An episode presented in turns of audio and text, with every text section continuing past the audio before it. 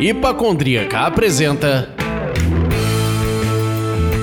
Surra de Lúpulo. Oi, pessoal. Aqui é a Ludmilla, mais conhecida no Instagram como Hipacondríaca. Estamos aqui para mais um episódio especial do Surra de Lúpulo. Estamos aqui agora com a Bia Morim e a gente veio gravar o programa especial de Dia das Mães. Bia.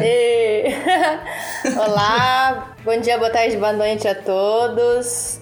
É, primeiro, muito obrigada pelo convite. É sempre interessante a gente poder misturar um pouco do que é o profissional com o pessoal também. Bom, me chamo Bia Morim, sou sommelier de cervejas já faz 10 anos. Eu trabalho na área de gastronomia faz 18 anos. Sou muito conectada na parte de serviços, de sommelieria que a gente fala também, né? Que é essa talvez a andança do profissional de sommelier de cerveja, fazendo leituras, uh, escrevendo, degustando e passando a cultura cervejeira para frente. Sou muito apaixonada por vários estilos. Acho que cada ano que passa eu tenho uma cerveja favorita diferente. Legal, essa variação é muito legal. Que maravilha, eu que agradeço, na verdade nós que agradecemos. E eu sou o Leandro e vamos para o nosso programa. Então, gente, para a gente começar esse programa maravilhoso, vamos falar o que, que a gente está bebendo. Eu, por aqui, estou bebendo a Long Road, que é uma Hop Saison, uma colaborativa da Três Orelhas e da Reitor. A Três Orelhas, gente. Eu estou beijando a garrafa agora. Uma cerveja mineira maravilhosa, cerveja é uma, é, uma, é uma cervejaria rural, isso. Uma cervejaria rural me fugiu na cidade de Gonçalves, num lugar maravilhoso. Então, quem não segue ainda a Três Orelhas, faça esse favor para todos nós. E vejam as fotos incríveis da fábrica e brew pub deles. Incrível, né? E aí, Bia, o que, que você tá bebendo? Eu tô tomando uma Saison da cervejaria Blondine de Tupéva, aquela região maravilhosa cervejeira. Uhum. É uma, uma saison muito clássica, chama Spices. E deliciosa, fácil, não é uma saison com funk muito forte, é uma saison cheia de especiarias, uhum. que mostra também que dá para viver bem sem lúpulo. é, Leandro, o que, que você tá bebendo por aí? Eu estou bebendo uma cerveja de uma cervejaria que eu já bebi aqui no Surra de Lúpulo, mas é porque tá um dia muito quente de outono, então eu fui para uma American Lager da Mojave, uma Coyote, que é uma cerveja leve, refrescante, dá para beber muito gelada. Opa. Os sabores é dela são tá bem entre ali entre o maltado, então dá para tocar com ela bem gelada. Eu tirei estupidamente gelada mesmo. Assim. Papilas geladas. É. Não era canela de pedreiro para eu não perder o sabor. Mas é uma cervejinha leve para esse dia quente para Dedéu que estava aqui no Rio hoje.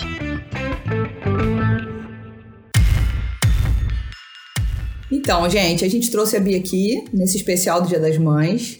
É, ela vai falar, óbvio, um pouco sobre a maternidade, mas vamos falar aqui que currículo da moça é importante. Ela já foi jurada do reality da Eisenbar, mestre cervejeiro, criadora da Farofa Magazine desde 2016 e atua com consultoria, palestras para diversas cervejarias. Então, condição de falar sobre maternidade e sobre cerveja, com certeza ela tem. Então, Bia, muito obrigada também. Obrigada. Então, vamos começar. Eu acho que o tema mãe tem que abrir logo, né, o programa. Então, vamos falar de maternidade.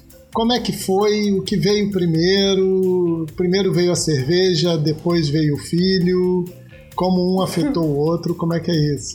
Bom, é, na época que, que eu engravidei, eu morava em São Paulo na capital. Eu, eu, estava formada há cerca de três anos, formada em hotelaria, né, que é a, o meu primeiro curso superior, e estava fazendo uma pós-graduação em gestão de negócios em serviços de alimentação no Senac também. E estava fazendo um curso de sommelier de vinho. Olha e, só! É, a vida dá voltas. A vida dá voltas. E eu achei, eu, eu fui numa degustação um dia e aí, na hora de ir embora, eu tava no ponto de ônibus e fiquei assim um pouco enjoada, mas não dei muita bola, não. E aí, uns dias depois, uh, descobri que sim, eu estava grávida. Isso foi em 2005 e eu tinha 22 anos. Caramba. Não, não é possível que você tenha um filho de 15 anos. Ou quase é, 15 anos. Exatamente isso. Uau, mãe de adolescente, gente. E aí, assim, eu. Eu acabei parando de fazer o curso de sommelier, porque a gente sabe que quando a gente está estudando a bebida, Sim. a gente estuda muita teoria, mas a gente também tem a parte prática. E o vinho, a gente, a gente diferente da cerveja, né? Veja por que trocamos de carreira. O vinho a gente cospe e a cerveja não, né? Durante as degustações. A gente engole. Eu fui em degustação de vinho e não cuspi, não, tá? Só te falar isso. Mas eu também não fiz curso sommelier, foi uma degustação. Olha, é, a, a, o vinho com 14% de álcool, assim, num evento de degustação, é algo que se você não toma cuidado, te derruba mesmo, né? É verdade. Enfim, eu acabei uh, abrindo mão do curso de sommelier de vinho. E aí, depois, em 2010, eu fui trabalhar com cerveja artesanal e tô até hoje com a cerveja e com o meu filho adolescente agora. Entendi. Então o filho veio, veio primeiro, porque apesar de você estar tá fazendo a sommelieria de vinho, que você teve que dar uma interrompida, abriu mão, como você disse, naquele momento, o filhão veio primeiro. Foi.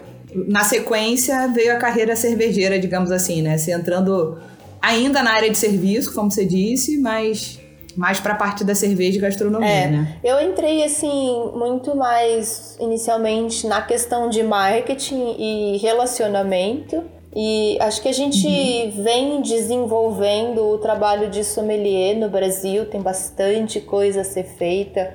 Eu entendo que é, o sommelier, na verdade, ele é como se fosse uma medalhinha que a gente carrega, né? Então você pode e deve ter várias qualificações dependendo da onde você atua. Então, se eu atuo, por exemplo, no salão de um bar ou de um restaurante, eu consigo, uhum. é, eu consigo trabalhar a sommelieria de uma forma. Se eu trabalho dentro de uma distribuidora ou dentro de uma fábrica, eu também atuo como sommelieria, mas é, não tanto nessa parte de serviços, né? Então a gente vê muita gente que hoje é ou dono de cervejaria, ou dono de bar, ou, ou vendedor numa distribuidora, que fizeram o curso de sommelier. A gente, se eu não me engano, tem, sei lá, 6, 8 mil sommeliers formados no Brasil. É bastante gente. Uhum. É mesmo? Bastante. É, é, mas ainda é um universo para se crescer, eu... né? Ele é bastante gente, mas se parar para pensar que isso deve estar muito centralizado ali no Sudeste, aqui no Sudeste no caso. Sim. Né, deve ainda se... ter um espaço de crescimento gigante. Ó, oh, se a, se a gente for olhar o mercado de cerveja como um todo, e aí eu não tô falando só sobre o mercado de cerveja artesanal, porque ele como um todo é insípido quase, né, dentro da totalidade. A gente tem talvez até falando tipo pré-covid, né, que a, a vida hoje é assim, é antes e depois da pandemia. Então, a gente tinha é, um mercado de provavelmente 2,7% é, do mercado artesanal dentro do mercado total, mas o sommelier de cerveja ele não, ele não, não é exatamente só uma, um profissional para trabalhar dentro do mercado artesanal, né? Assim, a gente está falando de cultura da cerveja, é realmente para que as pessoas entendam um o que é cerveja, porque a gente bebe e sequer sabe quais são os ingredientes, né? Uhum. Sim. É, depois, Sim. a questão cultural da apreciação e de compreensão de consumo, até na questão de quantidade, né, limites e afins, acho que a gente tem bastante trabalho a ser feito. E existe uma, um número de mais ou menos 1,2 milhões de pontos de venda de cerveja no Brasil, né? Falando uhum. todos os tipos de PDV. Mas é, é bastante coisa, claro. né? Então, assim, tem bastante gente para que estude a, a, o produto que ela vende, né? É isso é, é super importante. É. A gente foi entender o conceito de sommelier do jeito que, que a gente visualiza agora. Eu, por exemplo, fiz o meu curso há dois anos atrás. Você já falou que fez o seu há 10 anos atrás, na primeira turma do, do Domens. É mais recente. Apesar de você ter falado há 10 anos, é mais recente porque você realmente começou meio quando as cervejas artesanais ou ainda as importadas estavam chegando pra gente. Pra, pra gente, pra gente, o especial era a cerveja importada que vinha. Foi, o nosso mercado de artesanal interno foi era embrionário nessa Total. época, né? Então, o, o papel do sommelier, ele já existia antes. Mas, enfim, não tinha curso aqui, enfim, o curso aqui começou lá atrás também, 10, 11 anos atrás, com o ICB, com, a, com o SENAC, Sim. agora com outras escolas que também oferecem esse curso. E, enfim, mas é uma é um mercado muito bebê ainda, É um né? mercado né? muito pueril, muito assim. jovem, né? Muito. muito e eu jovem. acho que cada vez mais é, essa exigência, né, de você ter informações corretas, de você saber com que você está lidando, de você. Porque se a gente está falando de cerveja é uma coisa, se eu estou falando de uma cerveja que custa é, basicamente o que custa uma garrafa de vinho, né? Algo que custe acima Sim. de 20 reais. Eu tô falando de não só o produto, mas o serviço, né? Todo, toda a ambientação do consumo tem que ter valor agregado. E o serviço, ele é, uhum. é um grande potencializador de, de valor na experiência como um todo, né? Então tem bastante coisa a ser feita ainda.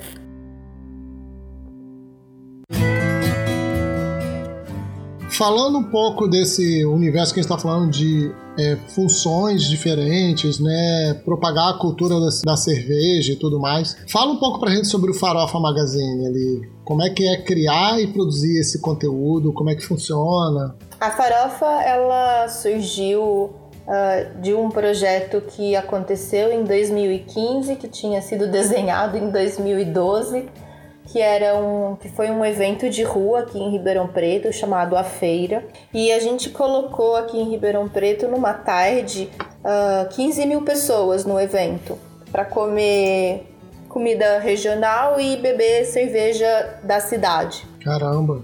Aquilo foi muito forte para mim porque provavelmente foi o dia ou a semana que eu mais trabalhei na vida e mas eu fiquei muito feliz de, de ter feito o evento e olhei e falei, cara, olha que demanda, né, que as pessoas têm por, por entretenimento e quantos lugares existem. Então eu resolvi que eu queria fazer um guia gastronômico aqui da cidade. Na época eu estava trabalhando num coworking de, de amigas minhas, então eu resolvi fazer o guia, daí de repente é, uma dessas moças que estava lá e também tinha sido minha sócia no evento da feira, a Fran Michele, falou: Ah, mas então pode ser uma revista? E a gente começou a conversar.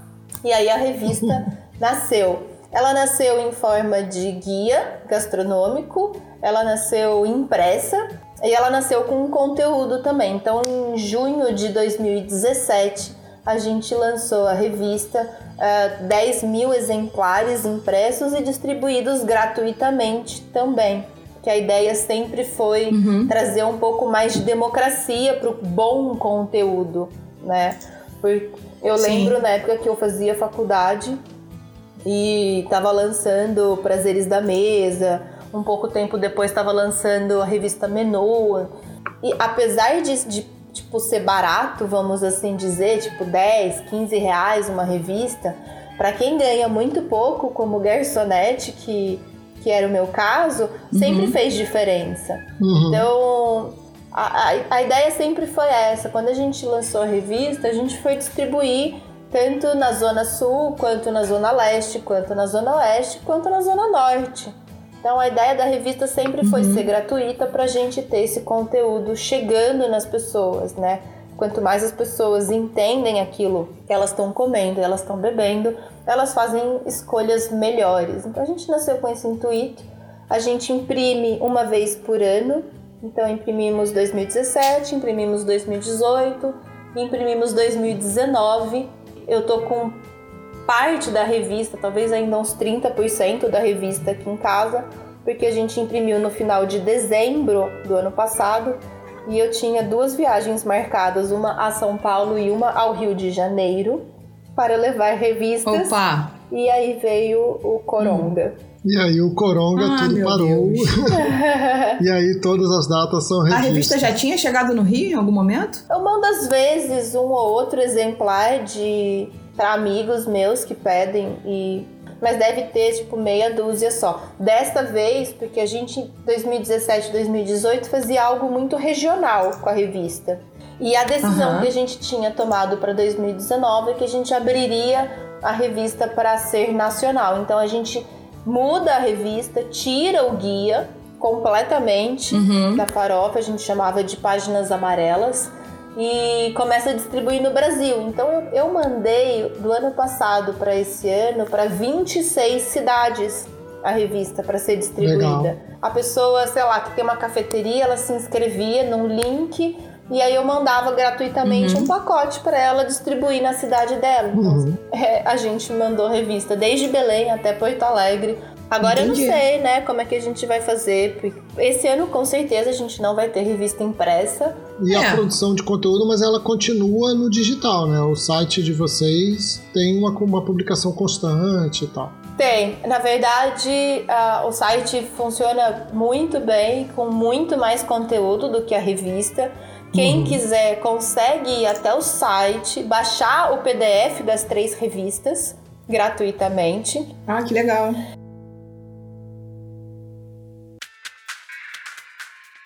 Ah, é, a gente percebe, é é uma realidade, é, principalmente, por exemplo, se minha mãe tivesse viva, ela estaria com um pouco mais de 70, ou seja, ela já entrou no mercado de trabalho, mas ainda part-time, né, na década de final de 70 e 80. Mas desde então, a, a mulher voltou para o mercado de trabalho de forma crescente, né? E nisso as mães vivem um gigantesco dilema, né? Por conta da culpa de conciliar essas duas funções, do tipo, eu sou mãe e sou profissional, né? Eu sou mãe e sou cervejeira, eu sou mãe e sou consultora, eu sou mãe e sou, enfim, o que for. É, como é que você lida com isso? Isso é um problema para você? Não, sou absolutamente bem resolvida. Como é que é isso para você? Olha, é, eu tenho que sempre agradecer muito a minha comunidade, a minha pequena bolha entre amigos e família. Meu trabalho como sommelier sempre me pediu muito, né, no sentido de viajar. Então, palestras né, em várias cidades, é, aulas e consultorias e então eu sempre tive muita ajuda, mas sempre fica, né? Uma questão assim, putz, é, podia estar me dedicando mais, né? Mas como eu me separei, eu fui mãe solteira durante bastante tempo. Aí, quando meu filho tinha dois anos, eu me separei. E aí, assim, a gente carrega um peso, acho que como mulher, muito grande, né? E Sim. eu sempre gostei de beber. Sempre, quando jovem, assim, na faculdade, nossa, amava festa. E acho que não tem, não tem muito como você trabalhar com isso e não gostar, né? A Lud deu uma é, golada agora num copo de cerveja que eu vi ali no vídeo. Até me arrepiei. Mas o fato de ser mãe, eu fui mãe super jovem, né? Me trouxe também uma questão de responsabilidade, né? Vivi momentos de não beber. É, porque você tem que estar sã para cuidar da criança. E eu tive momentos de final de Sim. semana e tal, do meu filho, sei lá, tá na casa dos avós, ser um pouco mais baladeira. E eu acho que atualmente eu tô num processo de maturidade muito grande. Eu bebo pouco. É, esses dias eu fui ao médico com o meu filho e a gente, sei lá, tava numa conversa lá com a médica, com a doutora, e ela pergunta alguma coisa pra ele e ele fala: Ah, eu gosto de pão de queijo, apesar de não gostar de queijo. E depois ela pergunta o que, que eu faço, com o que, que eu trabalho, e eu falo: Ah, sou sommelier de cerveja. E meu filho fala: ah, apesar de você beber pouco. Então, eu fico contente, inclusive, que ele tem essa percepção, porque ele sabe que eu trabalho com isso. Então, lógico, vira e mexe, tem, tem cerveja sendo aberta aqui em casa antes do jantar, um pouco depois e tal, mas é, não, não existe um volume grande ou uma, um êxtase, né? Do tipo, de eu estar loucona lavando louça, sabe? Assim, perdendo as estribeiras, né? É, eu acho que tem um pouquinho, desculpa te interromper, mas acho que tem um pouquinho dessa coisa do. É, não é que você é profissional e aí por isso você não bebe, ou você só bebe aquilo que você precisa ali. acho que já muda um pouco o padrão de consumo. A gente falou sobre isso né, em algum momento em outra gravação, que é eu certamente hoje bebo muito menos do que eu bebi na minha, no começo da minha vida Juventude. adulta, ou final da adolescência. Devo ter começado a beber muito cedo. Exato, devo ter começado a beber muito mais cedo do que eu deveria. Coisas muito piores, muito ruins. Aí você entra numa outra. Aí você bebe É. pra caramba. Aí você, quando você entra na cerveja especial, artesanal, você começa a diminuir. Não só por Não só por preço. O preço é sempre o limitador, com certeza. Mas, e, sobretudo em comparação àquilo que a gente bebia no, no bootkin. Amo o bootkin, mas enfim, sobretudo aquilo que você bebia, as brand- mainstreams da vida e tudo mais. É bom que ele tenha essa visão de que você não necessariamente enfia o pé na jaca, mas ao mesmo tempo as pessoas na rua. Ah, você fez o curso sommelier, deve ter bebido pra cacete. Eu falei, cara, é um saco. Porque você não pode dar aquela bolada boa. Você tem que primeiro cheirar o copo, né? Você tem que cheirar, cheirar, cheirar, ver se tem trabalho, bolha, né? se tá lavado certo. Porra, cara, o curso sommelier falava pra mim, porra, tu tá reclamando, tá fazendo curso sommelier. Eu Falei, gente, o dia que eu puder sentar num lugar e beber sem precisar me preocupar se ela tem cheiro de quê, qual é a fruta que tá escondida ali atrás, qual é a biblioteca sensorial que eu tenho que buscar. Pelo amor de Deus. Foi maravilhoso, abriu um leque de insano pra mim, mas é isso. É fazer profissionalmente, eu É. não tô ali me divertindo. É, tem isso também. Eu digo que eu virei, assim, escrava, né? Prisioneira do, do meu paladar, porque eu não consigo simplesmente sentar num bar e tomar uma cerveja e não, não sentir, sei lá, o diacetil. Ou a Sim. oxidação. Ou alguma coisa assim. Então, quando eu quero, tipo, só me divertir, eu bebo outra coisa. Porque é muito no automático. Ah, entendi. Isso tem Entendi. isso também, sabe? O beber por prazer, talvez hoje pra mim tenha que ser um vinho, tenha que ser um coquetel, tenha que ser alguma outra coisa, porque eu acabo ligando o automático, né? Se tem diacetil, tem diacetil, né, porra? Então, Vamos lá, por favor. O que seria ter um diacetil na cerveja? Vamos instruir os Ah, o nossos dia- ouvintes. o diacetil é aquela pipoca de micro-ondas, né? É, é uma coisa meio amanteigada, Ah. né? Que a gente sente. É um Manteiga. off-flavor, é um Sim. Sim. Não, nem sempre é um defeito. é, existem estilos que até permitem um pouco, porque dependendo de da onde vem o, esse off flavor, esse diacetil, ele vem do malte, ou seja, assim, é, precisa entender certinho para poder criticar também, né? Mas por exemplo, uma cerveja muito oxidada e às vezes você pega um lote muito antigo, né? De uma cerveja que já tá ali na sofrência, é, aí acaba um- um- esses off flavors chegando. Então, e aí eu me irrito, né? Porque se eu tô no bar, eu tô pagando caro pela cerveja e aí eu já fico puta da vida, daí já, tipo, fico chateada com a marca. E às vezes, até na Que ela não sabe separar. marca, É do dono É, do marca e não sabe errado. separar. Ah, é. Muitas vezes sim, viu? E, assim, as- se tem contaminação, muitas vezes não, mas em geral eu, eu escrevo pra marca. Porque ele tem que saber, né, pra quem É. ele tá vendendo. Porque no final ele é a cara da marca dele depois. É, é- é meu papel também como sommelier, né? Claro.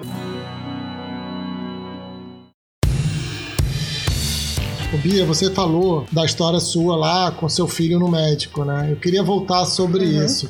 Qual é a relação que os seus filhos têm com a bebida alcoólica?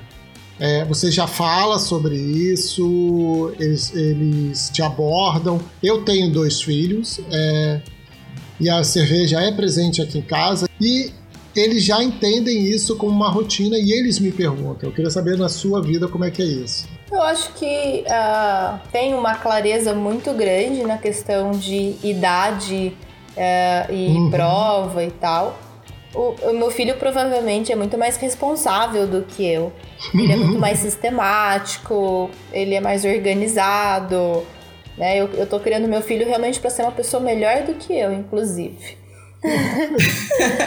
e aí o Matheus, ele eu acho que ele tem uma percepção ali de responsabilidade muito grande, então ele nem sequer nunca. Ele não, ele não gosta muito de comer coisas diferentes, então a cerveja acho que até faz parte dessa coisa de. Ih, não quero esse troço esquisito. Uhum. A gente também nunca ofereceu assim, do tipo, opa, vamos tomar uma cerveja, isso nunca. Mas tem muita clareza, né? Uhum. Assim, quando as pessoas conversam com ele, ele fala: É, eu sei que cerveja é para maior de 18 anos e tal. Mas ele sente cheiro quando a gente abre. Legal. Quando serve o copo e tá perto. Uhum. Assim. Então tem uma questão de: Nossa, essa, essa cerveja parece que tem mais álcool. Nossa, ele sabe o que é lúpulo, ele sabe todas essas palavras, inclusive.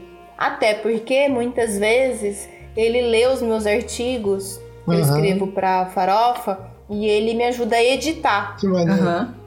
Oh, eu repito palavra, né? Às vezes tem umas coisas de conjugação e tal. Então ele lê e me ajuda bastante a, a editar. Então ele já tem um palavreado. E você sabe que, assim, eu dou muita palestra e faço muita degustação para eventos e afins. E tem um pessoal muito jovem e do, já dei aula também na faculdade, né? Que em geral são realmente esses uhum. jovens com muito colágeno.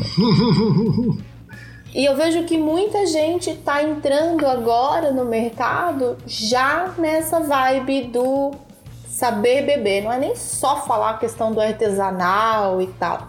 É com uma outra uhum. cabeça diferente da gente é, no meu caso, 20 anos atrás, que é quando eu tinha 18, né? Então, poxa, 20 anos atrás, cara, acho que você, você desse 10 reais pra uma criança, ela conseguia comprar um maço de cigarro na padaria, uhum. né? E, Com facilidade. Você acha? Não, eu tenho você certeza. Nossa. Não. Assim, eu com. Seu filho tem 14? É, 14. Ou 15? Eu com 15 anos, eu acho que eu. Em casa, na minha casa, a, a bebida alcoólica sempre fez parte das celebrações em escala. Assim, muito. Sempre bebeu-se muito. Meu avô bebia muito, meu pai bebia muito, enfim. Então a gente cresceu vendo isso absolutamente normal. A bebida alcoólica estava associada à celebração. Nunca vimos meu pai beber porque ele estava chateado. Então também era uma coisa, tipo, eu não, nunca bebi, nunca bebi. Já bebi por causa de uma tristeza, mas era, é menos comum. Atualmente, na maturidade, eu só bebo se eu tô bem. Se eu não estiver bem, eu nem bebo. Mas bebi muito cedo com ele em casa. É, eu sou da fase do, da década de 80, eu vou fazer 40 esse ano, que molha, molhou a chupeta na, uhum. na cerveja. Ataquem pedra em meu pai, ele já não está nem mais aqui para poder se defender. Mas enfim, é, a gente de fato conviveu com a bebida alcoólica mais cedo do que a gente deveria. E certamente bebeu muito mais do que a gente deveria ter bebido nessa fase inicial. É, é uma, é uma relação meio confusa. E agora muda um pouco isso. Né? Tipo, o meu consumo agora deve ter uns 10 anos, que mudou um pouco esse padrão de consumo, né? Então, tipo, eu acho, mas acho que tem isso. E eu também acho que desmistificar, né? Se a pessoa tá vendo dentro de casa que pode ser normal, que pode ser legal, que todo mundo respeita todo mundo, é mais fácil do Com que ser um negócio escamoteado, é. escondido. Aqui em casa estranho. eu tenho dois, um de 10 e um de 13. É, eles são completamente diferentes em relação ao paladar. O de 13, o paladar dele é totalmente aberto. Ele aceita comer tudo, experimenta. É, sempre gostou muito de frutas, então ele corre atrás, sabe assim. É, tá começando a desenvolver umas manias agora. E o de 10 é muito restritivo. O paladar dele é o paladar seguro, ele só faz aquilo que ele tem certeza que ele vai gostar e aí, quando chega na cerveja, é, é engraçado, porque o de 13 está se mostrando mais curioso, ele já quer, mais, ele já quer saber que cerveja é essa que eu estou bebendo, ele já pediu para sentir cheiro, mas ele é muito consciente em relação à idade, que é só depois dos 18 que tudo mais, assim. É, nesse ponto ele está muito combinando com o que você falou, Bia. Ele é muito consciente em relação ao momento de vida dele. Mas eu também não vou negar que ele esteja curioso. Então o que eu converso com ele é: tudo bem, você está curioso? Beleza. É assim, assim, assado. E a gente vai conversando, vai tocando. É, mais uns 5 anos aí tá tudo certo. É. Coisa pouca, pô. O que, que são 5 anos para quem tem 13? Não é nada, pô. Né? 5 anos para mim agora faz uma diferença tremenda, mas para quem tem 13 anos, pô, não é nada.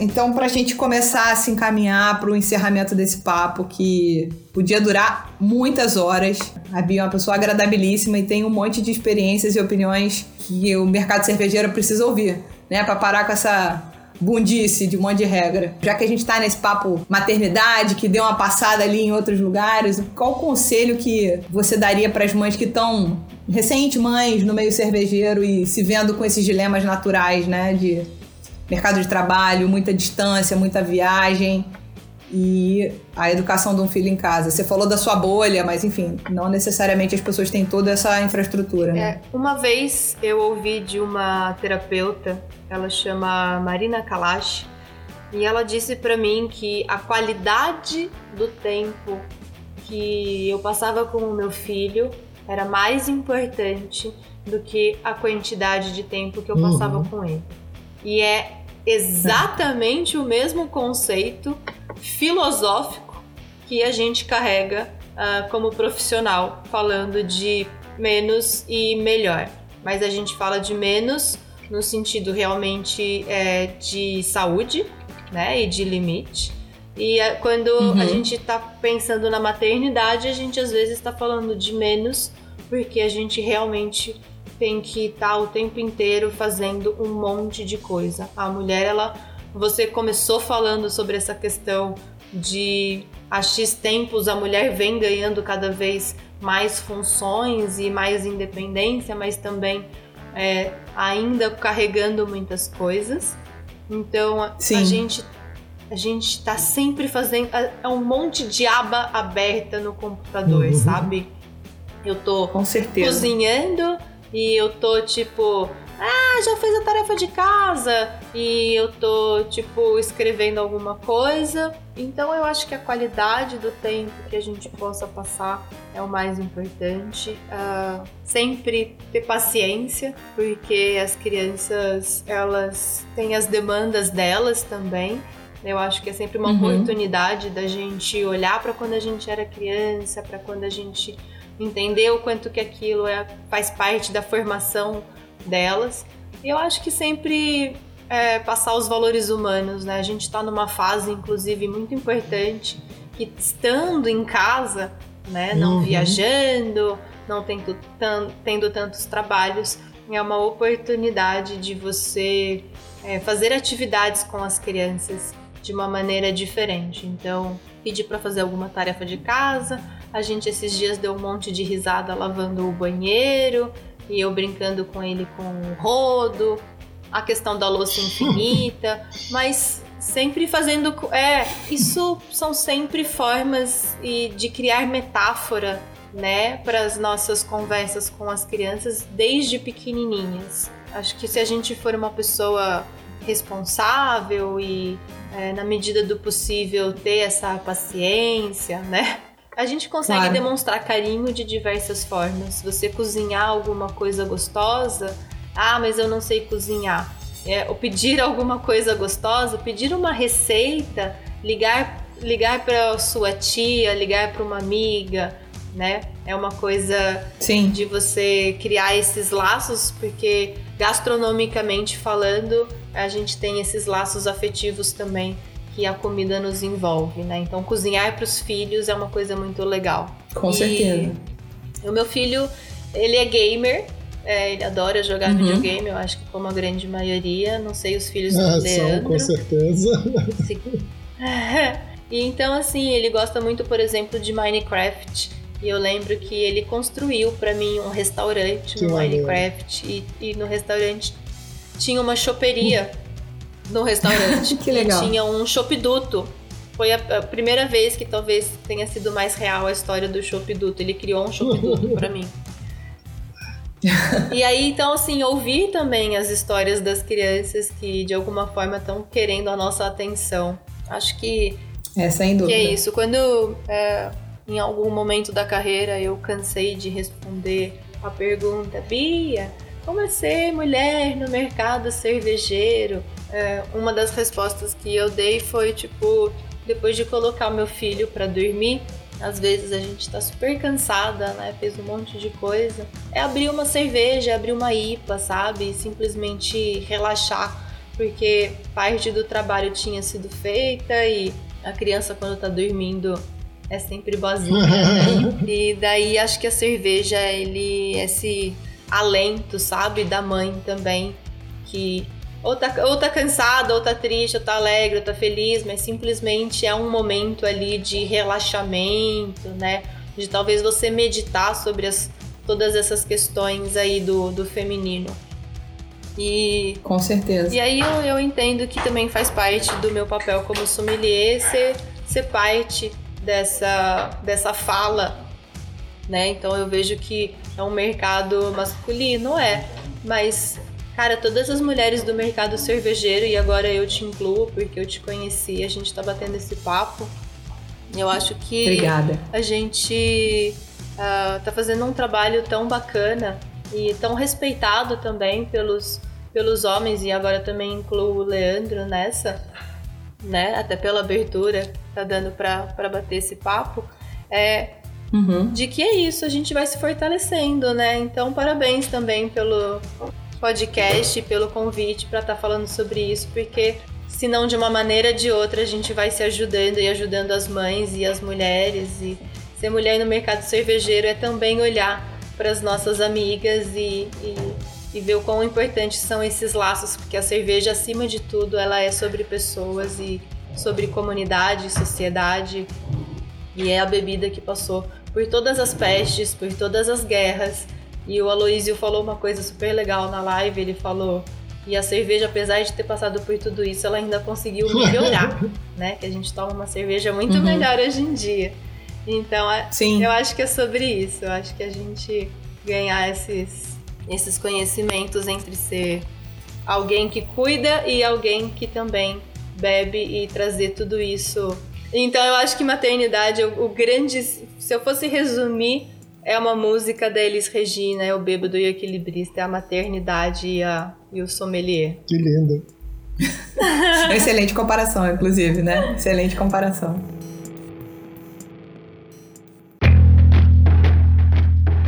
Você que está ouvindo esse programa, vai lá, pega na sua adega uma cerveja que tem aquele abraço maternal. Aquele te dá aquele abraço que você sente aquele calor, aquele conforto, aquele carinho, faz uma foto, posta, marca a gente, marca a Bia também, que a gente vai gostar de ver. Arroba Bia Que a gente vai gostar de ver vocês ter, recebendo esse abraço, tá bom?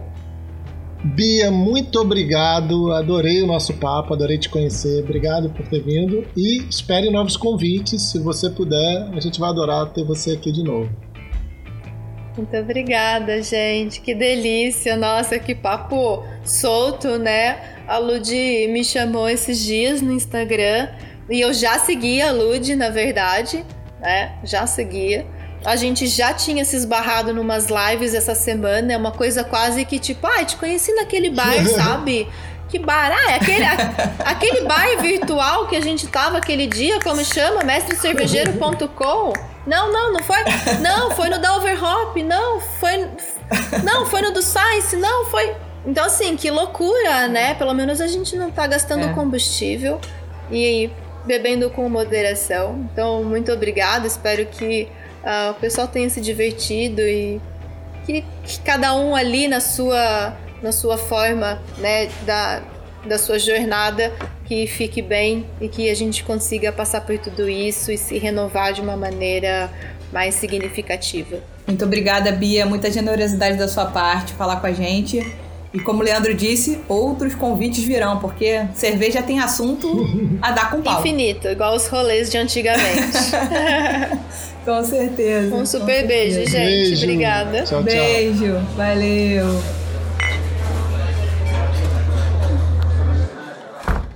Errou. Errou feio, errou feio, errou rude. Pois é, meus amigos. No primeiro programa, eu cometi uma gafe, né, um erro. Eu coloquei Deus como uma cerveja trapista e Deus não é uma cerveja trapista. Deus é uma cerveja belga, ela não é trapista. Ela é uma cerveja belga toda especial, foi a primeira cerveja produzida pelo método Champagnoise, que eu nem sei pronunciar direito, do mundo, que é a Deus Brut des Flanders. É uma cerveja artesanal espumante, sofisticada e complexa.